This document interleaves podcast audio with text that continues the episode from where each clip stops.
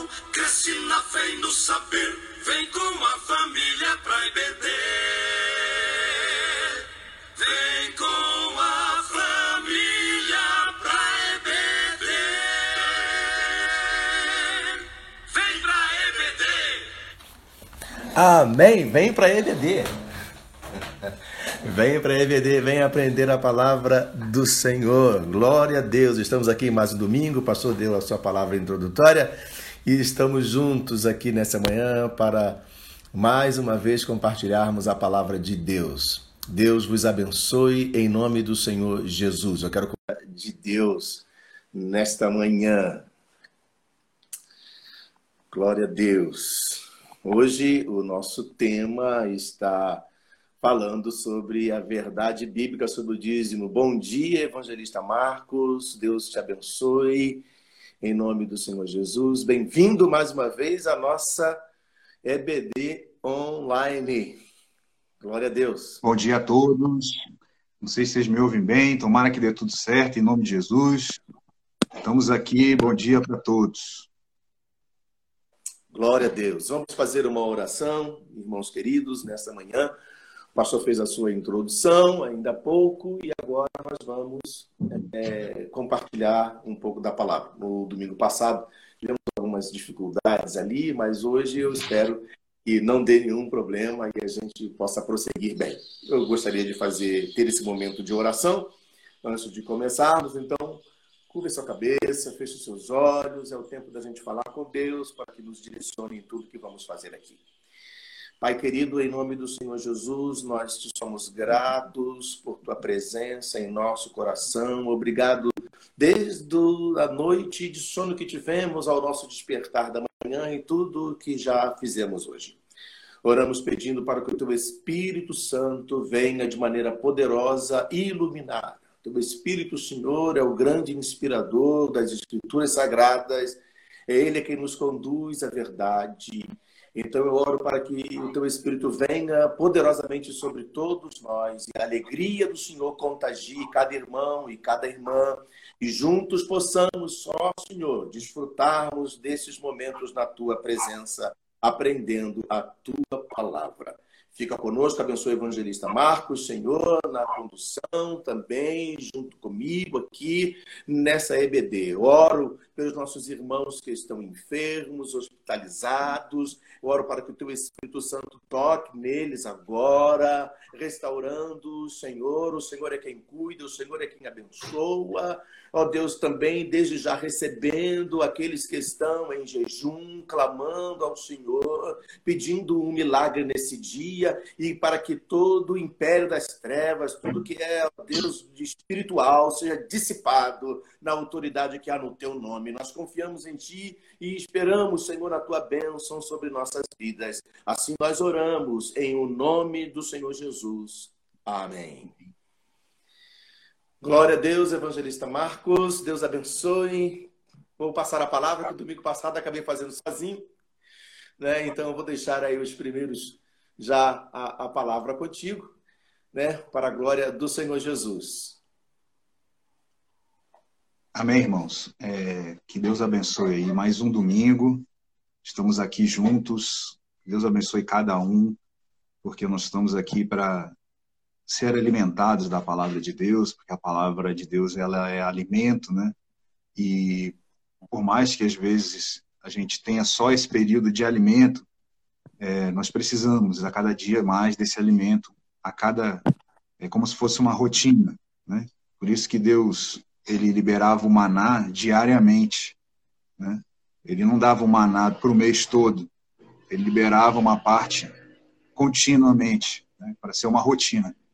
É, agradecer a Deus, né, por estarmos aqui mais um, um dia, vida do Pastor Edson, que tem nesse período aí com essas dificuldades tecnológicas que vem a, a, impedir, no dia que foi a vigília, o pastor Quinelato também, o som não funcionava, aí entra daqui, entra de lá, o, o, a transmissão da missionária Leila também não deu muito certo no início, e aí depois de, de um período as coisas foram se ajeitando e a vigília foi uma benção, né? E, e os irmãos que estão aí contribuindo também, que ajude também com as perguntas, com os comentários, é, nós estamos, é, ainda continuamos nesse período de pandemia, temos que também ter consciência de orar pelo, pelos nossos irmãos, a missionária Antônia, que está hospitalizada, o nosso querido irmão lá, o Marcelo também, passou por, um, passou por uma cirurgia ontem, eu não tenho notícia, mas espero que esteja tudo bem. E então, assim, continuamos numa batalha na, na, na, na linha de frente, precisamos é, nos unir em oração, em jejum e, e, declarar que a vitória é nossa pelo sangue de Jesus. Tá? É, nosso irmão Max aí, um abraço aí, meu irmão. Deus abençoe. Ele coloca aí, se alguém tem notícia do nosso irmão Marcelo Fonseca, talvez o Chiquinho tenha notícia, colocar aí pra é, gente. O, Marcelo, é. o nosso irmão Marcelo fez, passou por uma cirurgia, né? Uma cirurgia pequena, mas graças a Deus ele passa bem ele está bem, é, se, se recuperando plenamente. Vamos continuar em oração, tivemos a, a, esposa mantém contato sempre conosco, né, a nossa irmã Zirleide, e nos informou que ele passa bem, graças a Deus. Nós esperamos que Deus continue sustentando a vida dele. Amém? Tá? Vamos permanecer em oração. Amém. Então, já que o pastor Edson já atualizou a gente aí, vamos começar aqui a nossa aula. No final, a gente lembra e ora por todos os nossos irmãos. É, antes da gente começar, a gente vai dar sequência aqui no capítulo do livro, né? A Verdade Bíblica. Ela está dentro da aula 9, né? Fazendo discípulo. O pastor Edson, na semana passada, teve que seguir e foi bem conduzida a, a primeira parte. A gente pode retomar algumas alguns pensamentos aqui, é, mas eu queria dar um contexto, queria que a gente abrisse lá em Provérbios, capítulo 11. Provérbios, capítulo 11, depois de Salmos. Enquanto você vai procurando aí na Bíblia, no celular, é, eu vou colocando o contexto de que quando o Senhor Jesus foi, foi é, oficialmente preso, né, quando ele foi entregue à, à, à, autoridade do homem lá, que no caso seria Pilatos, né? como se ele tivesse sob a autoridade de Pilatos, é, o próprio Senhor Jesus ele fala, ó, é, é, você não tem poder sobre mim, se eu quisesse, se, se, se fosse da vontade de Deus, viriam exércitos de anjos para tirar ele dessa situação. Então, é, não, não, faz sentido a gente ter o, o nosso entendimento das coisas de Deus somente para as coisas dessa terra, somente para as coisas dessa vida. Se o próprio Senhor Jesus ele, ele, ele deu esse entendimento para a gente, então nós temos que pensar no reino de Deus, no reino dos céus. Tá? É, então, eu queria que a gente lesse aqui em Provérbios 11, nosso diácono Francisco diz que a imagem pastor Edson não está legal. Mas não tem problema, porque o som está muito bom. Vamos seguindo assim, tá, pastor? É, vou ler aqui, Provérbios, capítulo 11, é o versículo 24. Vou ler aqui, no meu diz assim, ó. A quem dá, a quem dá liberalmente, ainda se lhe acrescenta mais e mais. Ao que retém mais do que é justo, ser-lhe-á em pura perda. É, a gente sabe que Salomão, quando escreveu Provérbios, ele estava ali na, no auge, né, na maturidade da, do homem, né? Vamos colocar aqui cerca de 40 e poucos anos ali. Então, ele, quando escreveu o Cântico dos Cânticos, ele era muito jovem, né? e quando veio para Provérbios aqui, ele já estava aqui na, no auge do pensamento do homem. Né? A gente sabe que a gente é um matéria, corpo, então a gente tem o nosso funcionamento no auge uma certa idade, atinge no caso, né? E depois essa uh, vai diminuindo um pouco, mas a sabedoria era tão grande que ele ainda um pouco mais velho é, escreveu Eclesiastes, tá?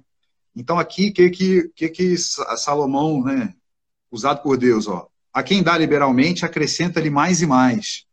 É, como quem diz assim, ó, se nós andarmos na linha, se na linha que eu digo assim, né, se nós cumprimos o, o nosso papel, vai ser acrescentado mais e mais. É, eu estou falando isso aqui para complementar um pouco da aula que foi na semana passada, não sei se todos os irmãos estavam, mas é no mesmo sentido, né, do, do Malaquias 3.10. É, e aí ele vai além, ó, ao que retém mais do que é justo, ser-lhe-á em pura perda. E é, é, como se fosse assim, ó, não adianta a gente tentar é, enganar, né? não é enganar. Malaquias é bem mais grave que isso, ele diz roubar, né? roubar a Deus, é o Senhor dizendo né, que, que nós estamos roubando, é uma coisa muito forte. E, e, e aqui vem, não é uma questão de enganar, mas reter o que é justo não é uma coisa verdadeira, não é viver a, a verdade plena. E, a, e às vezes a gente pode enganar achando que reter o que é justo é, vai nos trazer alguma vantagem, vai nos dar algum benefício, né?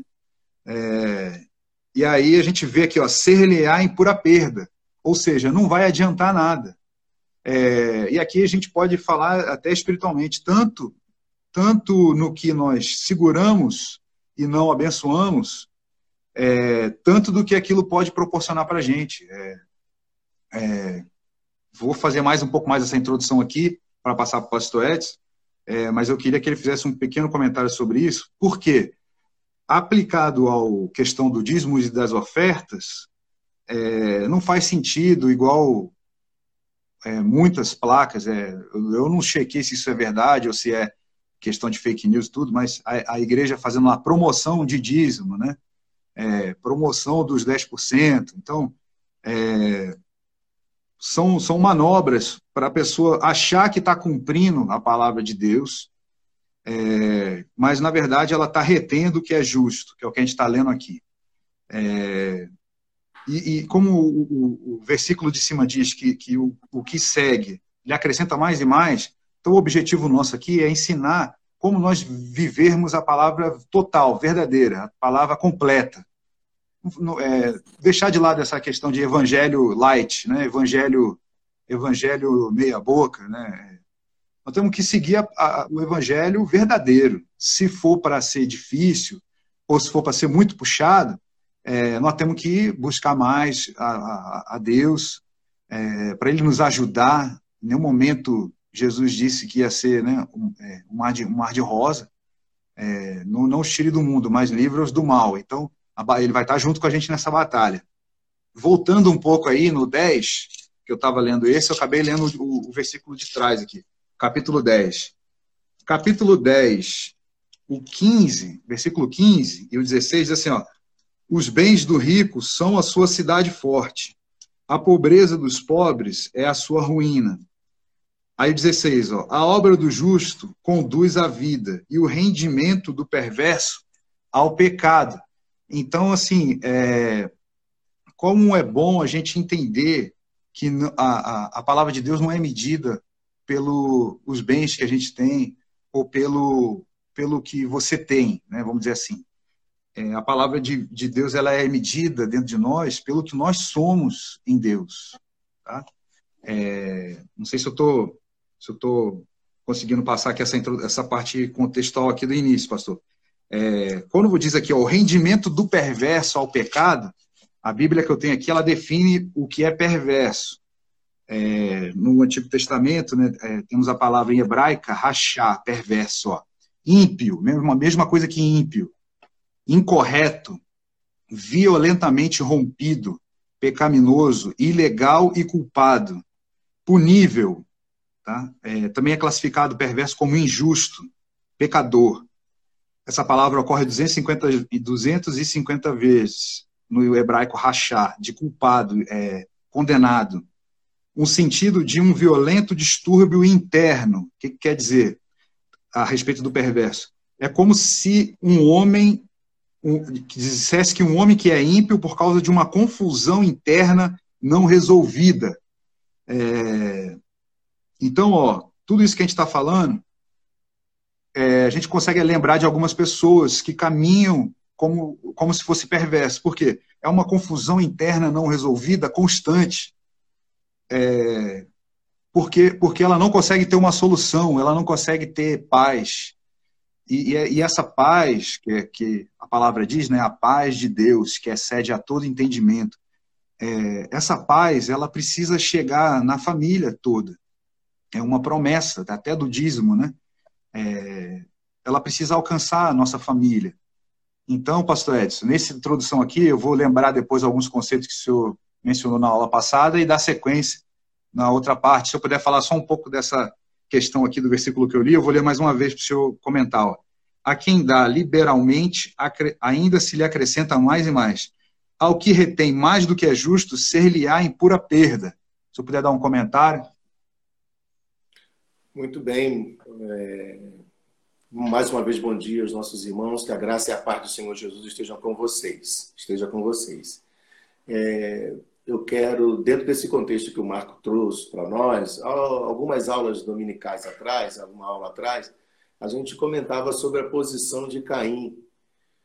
Quando Deus fala para ele sobre a oferta que ele estava apresentando, que não era o previsto, o Senhor disse: Você não sabe se fizer o certo, você será recebido?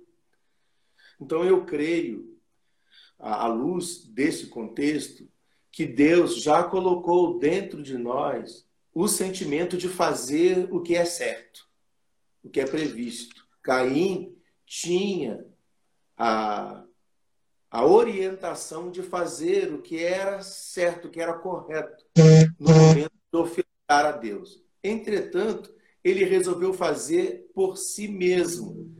Ele, ele quis apenas apresentar algo que pudesse cobrir no, momentaneamente aquilo que Deus havia requerido. E Deus disse para ele: ó, se você fizer, você sabe fazer, se você fizer o que é certo, não vai ser aceito? Com certeza seria aceito. Então, dentro dessa realidade, nós sabemos, a Bíblia diz o que nós precisamos fazer quanto ao ofertarmos ao Senhor não só a nossa vida, mas também na contribuição com as nossas finanças.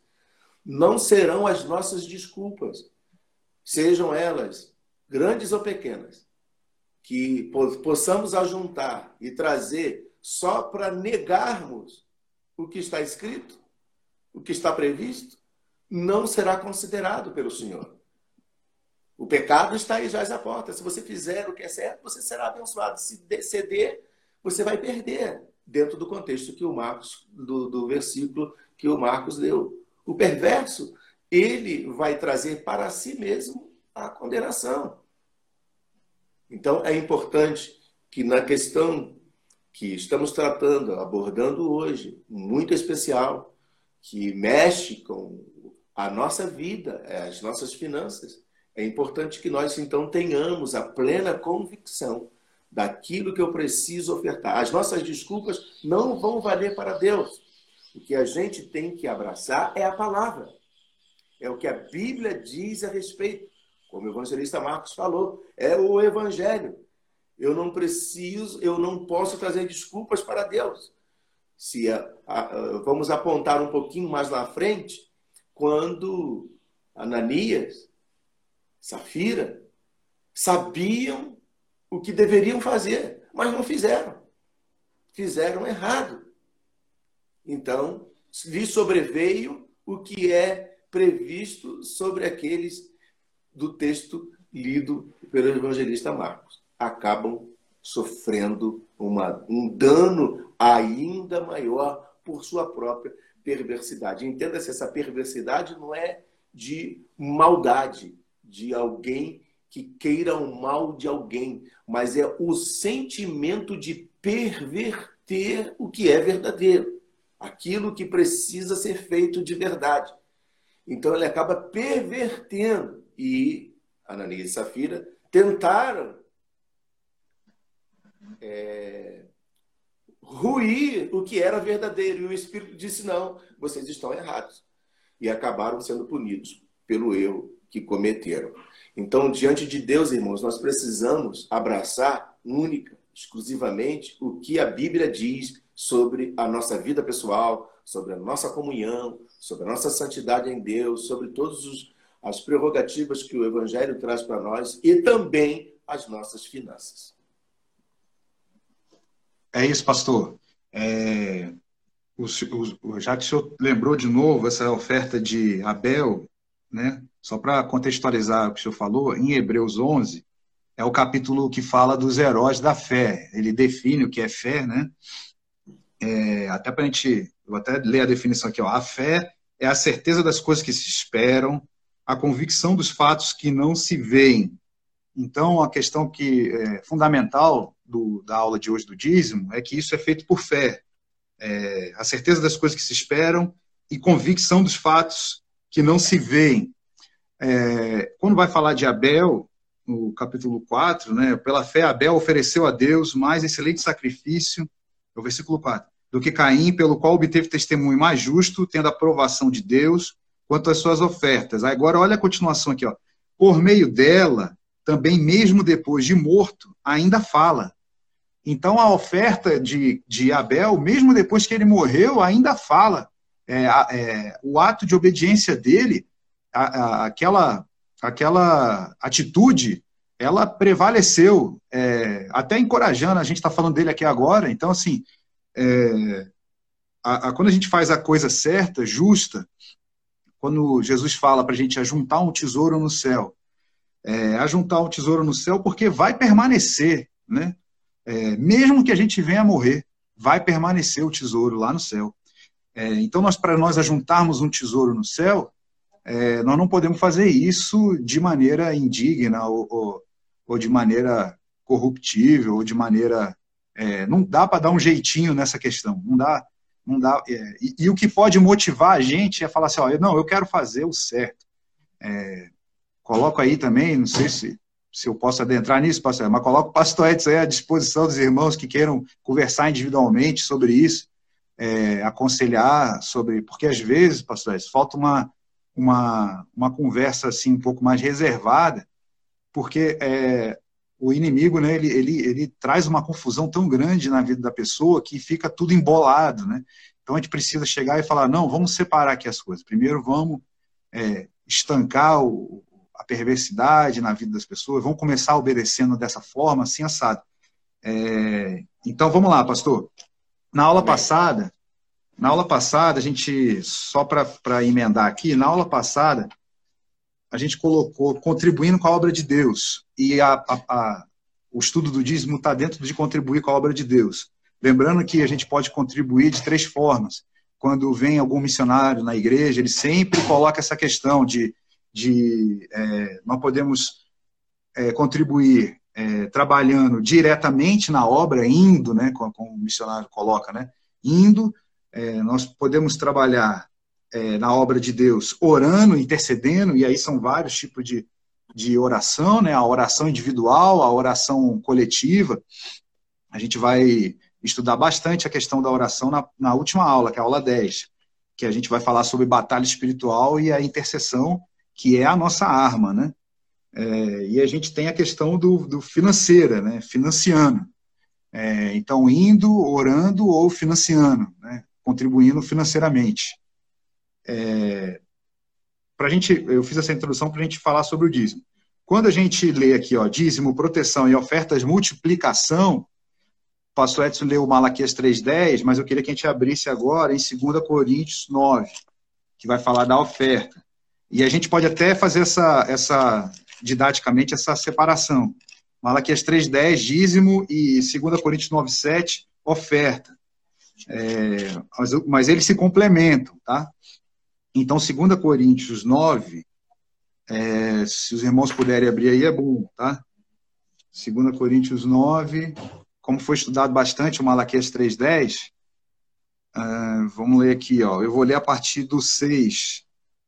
2 Coríntios, não é primeira, tá? 2 Coríntios, capítulo 9, eu vou ler a partir do 6. O, meu, o título da minha diz assim, ó. A sementeira e a colheita. Ó, o 6, ó. Isto afirmo, aquele que semeia pouco, pouco também ceifará. E o que semeia com fartura, com abundância também ceifará. Essa questão, ela tem que, tem, nós temos que ter na mente é, que aqui estão sendo ensinamentos sobre oferta. É por isso que a gente, a gente coloca no livro oferta significa multiplicação e o dízimo proteção. É, o 7. Cada um contribua segundo tiver proposto no coração, não com tristeza ou por necessidade, porque Deus ama a quem dá com alegria. É, tem que ser um ato de amor, um ato de fé, que é o que a gente leu lá em Hebreus 11. Né? É, não adianta a gente fazer isso por, com, com, com, rancor ou com, ou com uma obrigação é, de raiva, de, de sentimento de, de inveja, não adianta. Deus pode fazer-vos abundar em toda graça, a fim de que, tendo sempre em tudo ampla suficiência, superabundez em toda boa obra. É por isso que a gente está dizendo que é multiplicação, porque ó, é, em tudo, a, a, gente semear, nós vamos ter de volta é, abundância em tudo, na graça, é, ampla suficiência e toda boa obra como está escrito, Deus é, distribuiu, deu aos pobres, a sua justiça permanece para sempre. Aí vem o 10, ó. Ora, aquele que dá semente ao que semeia e pão para alimento também suprirá e aumentará a vossa sementeira e multiplicará os frutos da vossa justiça. É interessante essa questão da oferta, porque ela também é, ela é, ó, pão para alimento, é interessante que, por exemplo, tem uma a, a parte que, que, Jesus diz, né, que aquele que serviu um copo d'água, né, é, é, aqueles que estão fazendo a obra, os missionários, os profetas, estão fazendo como se fosse para ele, né? É, então a questão da gente também contribuir com, os, com, com vestuário, alimento, é, dando suporte. É, você já pensou, já pensou, às vezes tem um, uma, uma, um obreiros que, em termos de bens e de, de, riquezas e de finanças, de repente não é lá essas coisas. De repente é, é ali contado ali o salário mensal, a, a, as despesas da casa e tudo, mas ainda assim é, esse irmão consegue sustentar com alimento outros missionários, consegue é, dar condições para que outras pessoas consigam fazer a obra verdadeiramente, né? Então, é, a palavra de Deus ela é muito profunda. Nós temos que viver a verdade do Evangelho para a gente começar a entender o que a gente está lendo, né? Então, a gente está falando aqui da oferta, para fechar aqui, que ela é uma questão de fé para multiplicar, né? É, aquela viúva, ela tinha, ela deu tudo que ela tinha. Aquela oferta da viúva foi registrada na palavra de Deus. E, e, e, Jesus ele fez questão de, de, de, de dar um, um ênfase na, na, oferta da viúva, porque ela fez o ato de fé dela, ela deu tudo que ela tinha. É, a gente não pode ser, ser leviano de, de ensinar isso para os irmãos e, e, numa obrigação de que os irmãos têm que dar tudo que têm, é, sem pensar ou sem nós temos que, que dar o contexto, né? Foi um ato de fé muito grande e, e, e Deus ele se agrada quando a gente faz isso com alegria. É, é, vou dar o exemplo da, da, da, da, minha mãe mesmo, né? A minha mãe, quando ela ofertava, às vezes ela dava umas ofertas é, muito grandes assim da, da parte dela e o meu pai não, não concordava, né? Porque é, é sempre aquela questão, né? É, então, a orientação que, fica bem aqui é, é, a gente ter a nossos dízimos e a nossa oferta feita em família, né? feito de uma forma é, global. Né? É, Pastor Edson, depois você me ajuda aí, tá? A, a decifrar o que eu estou falando. Porque naquela questão lá poderia dar um problema, né? Uma, uma, oferta grande poderia impactar e tal. Eu não estou falando do dízimo, né? Que o dízimo, a própria palavra já diz, 10%. Ali não dá para a gente é, ficar dizendo, ah, não, é dízimo 10%, tá? Bem claro, né? a palavra significa isso. Mas a oferta, ela é livre, ela é livre. É, cada um contribua segundo tiver proposto no coração. Pode ser uma moeda de um centavo, pode ser o que for, mas tem que ter alegria, é, tem que estar proposta no coração da pessoa. E nesse caso que eu dei específico da, da minha mãe e do meu pai, que seja é, conversada, que seja em conjunto, né?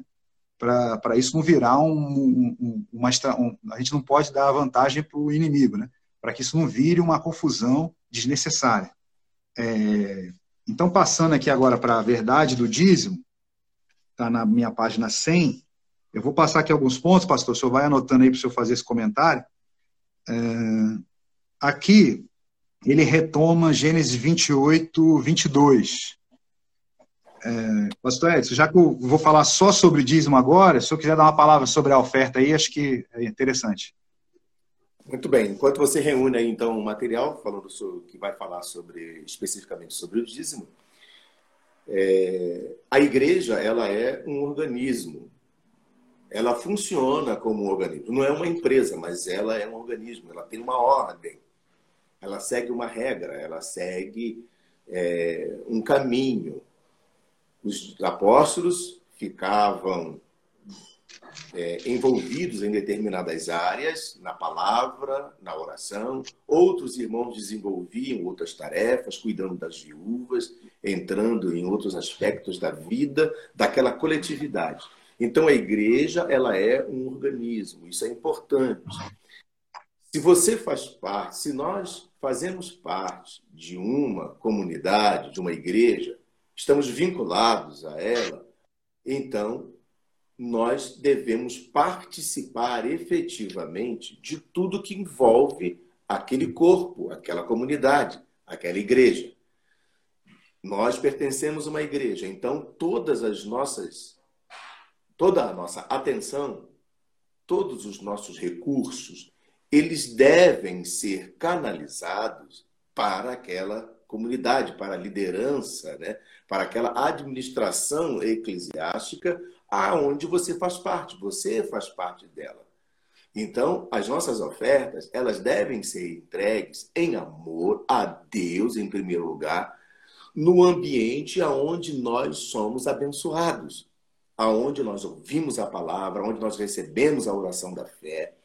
Você, daqui a pouco a gente vai discorrer aqui, você não está pagando para Deus o que você está recebendo. Você está sendo grato a Deus pelo que dele você recebe. Então, quando você oferta, é importante você ofertar naquele ambiente aonde ali é administrado as finanças para atender as outras pessoas. Nem sempre a, a, a, a, o que você acha, o que nós achamos naquele momento, não vou dar uma oferta, eu vou, estou tratando aqui de um assunto bastante é, é, é, talvez para você difícil de entender, mas Malaquias descreve muito bem que existe uma casa do tesouro. Nessa casa do tesouro e é detido os recursos para então administrar e aplicar no lugar certo, no momento certo, tanto o dízimo quanto a oferta. Você pode sim abençoar uma pessoa em circunstâncias que você sabe que, você, que ela precisa. Você dá uma oferta para ela diante dos recursos que você tem e abençoa a vida dela. Mas a oferta que você dá à igreja ou à comunidade aonde você serve, aonde você também recebe da parte de Deus, também tem uma outra conotação. É importante, então, que nós nos concentremos nessa verdade bíblica e importante. Porque às vezes, assim, não, o meu dízimo eu vou entregar para um irmão que está sofrendo. Não, você pode dar uma oferta para ele. Você pode ofertar na vida dele, abençoar a vida dele numa circunstância. Mas o seu dízimo, a sua, a sua oferta principal, vamos assim dizer, ela deve ser reportada, entregue no altar ao Senhor para que ali seja abençoado. Você sabe, nós sabemos, por exemplo, da nossa própria casa, né? Quando você dá a sua oferta, quando você dá o seu dízimo, você está abençoando casa de recuperação, você está abençoando os missionários no campo, você está abençoando a possibilidade de compra de cesta básica. Então, a sua oferta ela é revertida, evidentemente, numa situação como essa. E até mesmo aquela pessoa que você sabe que precisa, você pode recorrer à igreja e dizer àqueles que administram: eu gostaria muito que a igreja ofertasse tanto na vida de fulano ou nessa oportunidade assim, assim, porque você conhece aquela pessoa. Mas é importante que você dê os seus recursos, ou aquilo que está no seu coração, como o evangelista Marcos já falou, a sua oferta, aquilo que você propôs no seu coração, você entregou à igreja. Então é evidente que aqueles recursos ali são destinados para atender também aos domésticos da fé e aqueles que precisam emergencialmente de uma, um, um recurso, né, uma benção, uma cobertura. Então é importante que nós tenhamos essa consciência de que a igreja, a comunidade, a administração, o local, o ambiente, aonde você está, ele é apto, ele é capaz de suprir com os recursos que todos nós contribuímos a uma área, a uma situação aonde a pessoa está necessitando. Então, a sua oferta, lembre-se, que você, em primeiro lugar, você está dando para Deus. E ao depositar, ao entregar ali a sua oferta, esses recursos serão utilizados plenamente na vida daqueles que estão necessitados. E entre outras atividades que a igreja possa ter, que aquela comunidade possa ter, porque não é só, não é? A gente existem outras despesas naturais que a igreja precisa suprir e com, é, com esse dízimo, com essa oferta. Foi exatamente com esses recursos que nós estamos conseguindo fazer uma melhoria né, na iluminação, uma melhoria em todo o aspecto, né? Você entrar num lugar agradável, bem cuidado, com certeza você também se satisfaz. E é com essa oferta, é com esse dízimo que todas essas áreas são supridas. Amém, pastor. Vamos dar sequência aqui, que a gente tem a hora aí que joga né? Nos desafiando. É, de, dependendo aí do horário, se tiver perto aí, pastor, aí o senhor me corta aí para a gente retomar a nova sala, tá? Tá, a gente é, tem vamos... nós temos aqui no momento, pelo, meu, pelo horário ali, 10h50, então a gente tem 20 minutos. Ah, ótimo. Então vamos lá, gente, ó. É, agora a gente vai falar, vamos abrir em Gênesis 28, a gente vai dar mais uns, uns textos é, sobre o dízimo, tá? Então, Gênesis 28, a gente vai falar sobre Jacó é, e a gente vai falar sobre antes do período da lei, tá? Porque Malaquias 3:10, que fala sobre o dízimo, ele está pautado ali na lei, né? Na lei de Moisés, vamos dizer assim, né? No, no período da lei. Então a gente está agora voltando antes desse período, né? Nós estamos retrocedendo, nós estamos indo lá para Jacó, tá? Deus de Abraão, Isaac e Jacó. Então, em Gênesis 28, a partir do 18, vou ler aqui para os irmãos. Ó. Tendo se levantado Jacó cedo de madrugada, tomou a pedra que havia posto por travesseiro e a erigiu como coluna. Sobre o topo entornou azeite, e ao lugar, é, cidade que outrora se chamava Luz, deu o nome de Betel. Né? Betel a gente sabe que significa casa de Deus. Tá?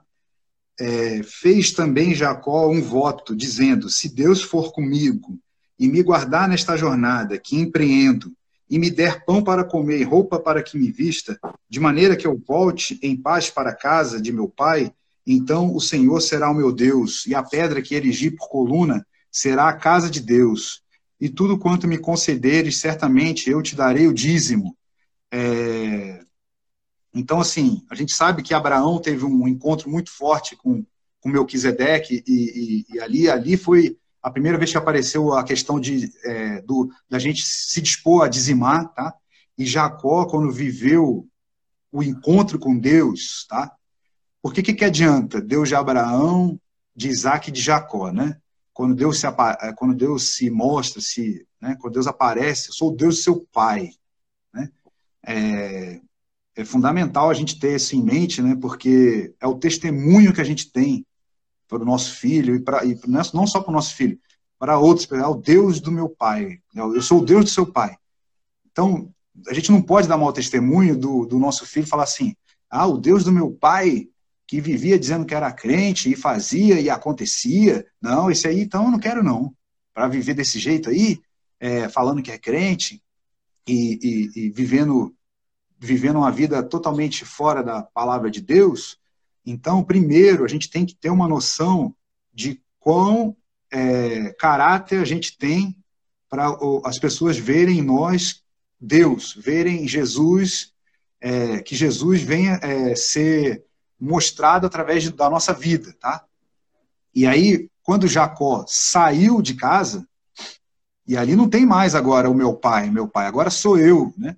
Foi assim que aconteceu até comigo, né? Quando eu saí do Rio de Janeiro, vim para outra cidade, ali não tem negócio de, ah, meu pai, minha mãe, ali você está longe da sua casa, né? Aconteceu com o pastor Ezio também, teve que sair do Rio de Janeiro, não sei qual estado que ele foi, foi para São Paulo e tal. Ali não tem jeito, você está só longe da sua casa. Ali você precisa ter uma, um relacionamento com Deus ali. Agora, Deus, sou, agora sou eu e você aqui. Vamos, vamos ver o que a gente vai fazer. Não sei o que vai acontecer, mas eu tenho o Senhor aqui, vamos lá. E aí, nesse período que, que Jacó se encontra com Deus, né, é, luta com Deus, começa a andar de maneira diferente, porque ele foi ferido na coxa e manquejava. Então, depois que ele se encontrou com Deus, ele não, não andava mais igual ele andava antes. Né? a vida que a gente levava, andava antes de encontrar com Deus, não é mais. Nós andamos de maneira diferente. E no caso de Jacó, ele manquejava de uma coxa, era uma coisa, uma marca física. E aí o que, ele faz? Ele, ele erige um altar que se chamou Casa de Deus, e ele fala: o Senhor vai, vai me dar bênção, né? vai é, roupa para, para vestir, pão para comer, e certamente eu te darei o dízimo. É, então aqui fica clara a questão do dízimo antes da lei antes do, do Malaquias 3.10, para a gente já é, desconstruir aquelas, aquelas questões que falam, ah, a lei foi cumprida, é, o dízimo não se aplica mais para a gente. O dízimo ele é princípio, e o princípio não precisa da, da, da lei escrita para funcionar, tá? É, tem o Max aí que pode até falar alguma coisa sobre isso, mas então o dízimo ele é um princípio, foi reafirmado na lei, foi reafirmado por Jesus, né? quando ele fala que os fariseus tinham que fazer não só essas coisas, mas também tinham que servir outras. Então, ele não aboliu o dízimo no Novo Testamento, e o apóstolo Paulo também reafirma também a questão do dízimo. É, vamos passar um pouco mais para frente. Pastor Edson, quer dar uma palavra sobre isso? Não, acho que já está bem definido, Marcos. Eu acho que a gente pode prosseguir, né, por conta do tempo. Eu, eu ainda há pouco, só para dizer aos irmãos, eu mantive os comentários um, é, suspensos pro, momentaneamente, porque as letrinhas aqui impedem da gente ver o rosto do, do, do Marcos, né? Então eu, eu tirei os comentários, mas é importante que você, daqui a pouco, inclusive, prepare a sua pergunta, né? esteja pronto, porque aí a gente tá, vai ficar bem melhor o nosso debate, a nossa conversa. Agora o Marcos falou a respeito do, do Max, né? E, enfim, talvez se ele quisesse fazer alguma, algum comentário, alguma coisa também pode ser feito. Mas é por isso que eu tirei ali os comentários, porque a gente não vê o rosto do irmão que está ministrando, né? Então eu tirei os comentários para facilitar a gente poder ver, né, nos, nos vermos aqui.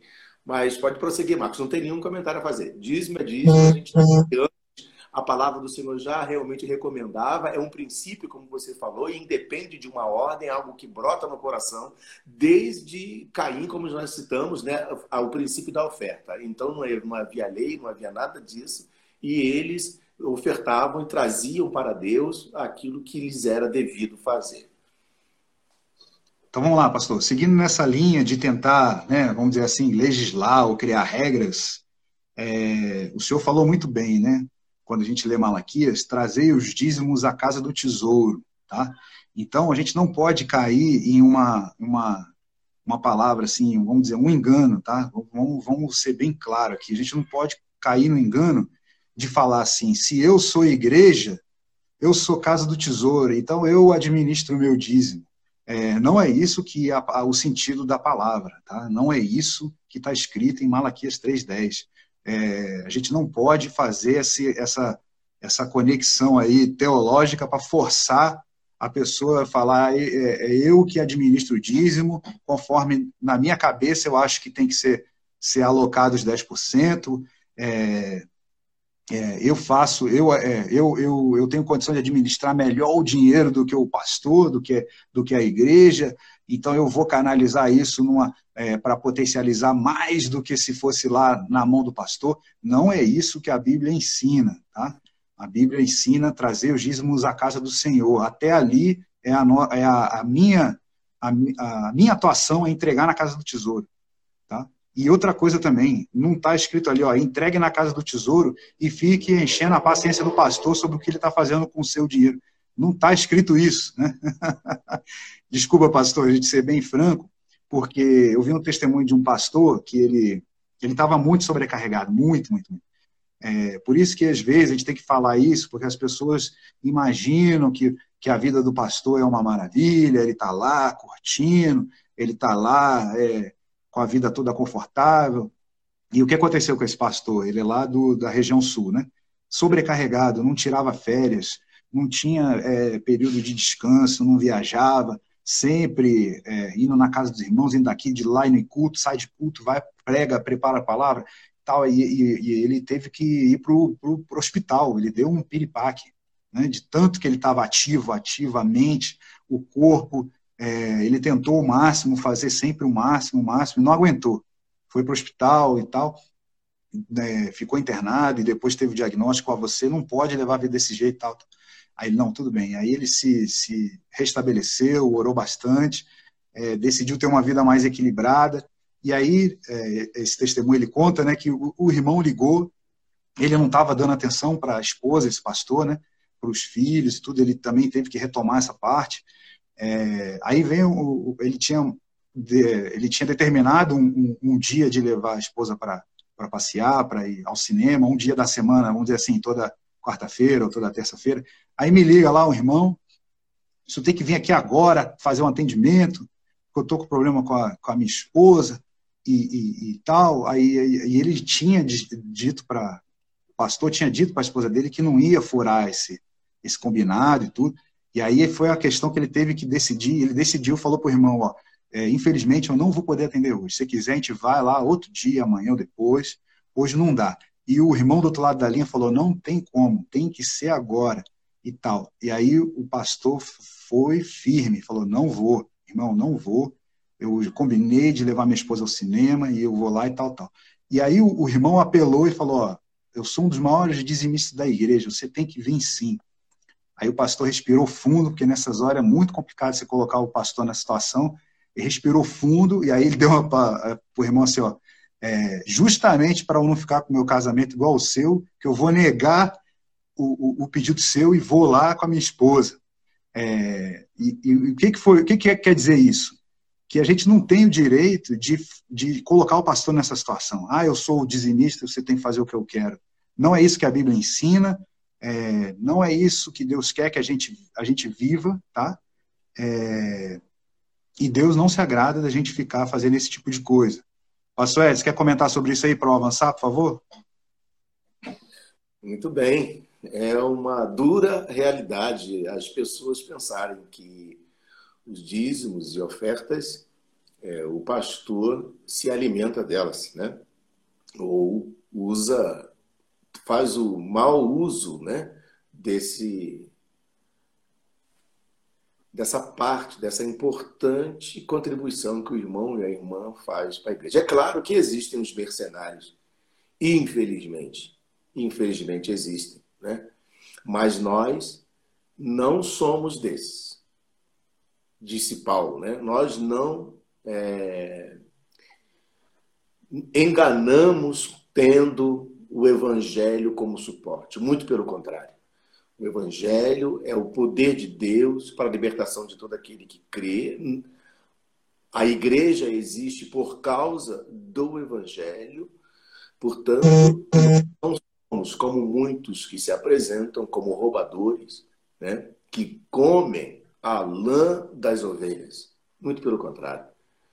A gente vê, ontem estava conversando até com o pastor Quinelato dessa, desse critério e disse, rapaz, hoje eu recebi não sei quantas ligações de pessoas que necessitam de oração e tudo. Pois é, pastor, a gente também recebe aqui e a gente nunca nega a oração, o apelo, nós estamos sempre presentes. É claro que existe um momento em que também a ovelha deve pensar no seu pastor de maneira clara e evidente que ele precisa, tal como ele, de um tempo de descanso, de um tempo de refrigério, de poder também ter envolvimento com a família. É importante que todos nós tenhamos essa ideia. O homem, o pastor, não é um super-herói. Ele é alguém que tem as suas necessidades naturais, como qualquer ser humano precisa. Ele tem uma missão. E essa missão ele a cumpre debaixo da orientação divina. É o mesmo caso em, em ocasiões que a gente já ouviu uma ilustração, Marcos, você conhece ela muito bem, que é, o pastor foi tirar férias, né?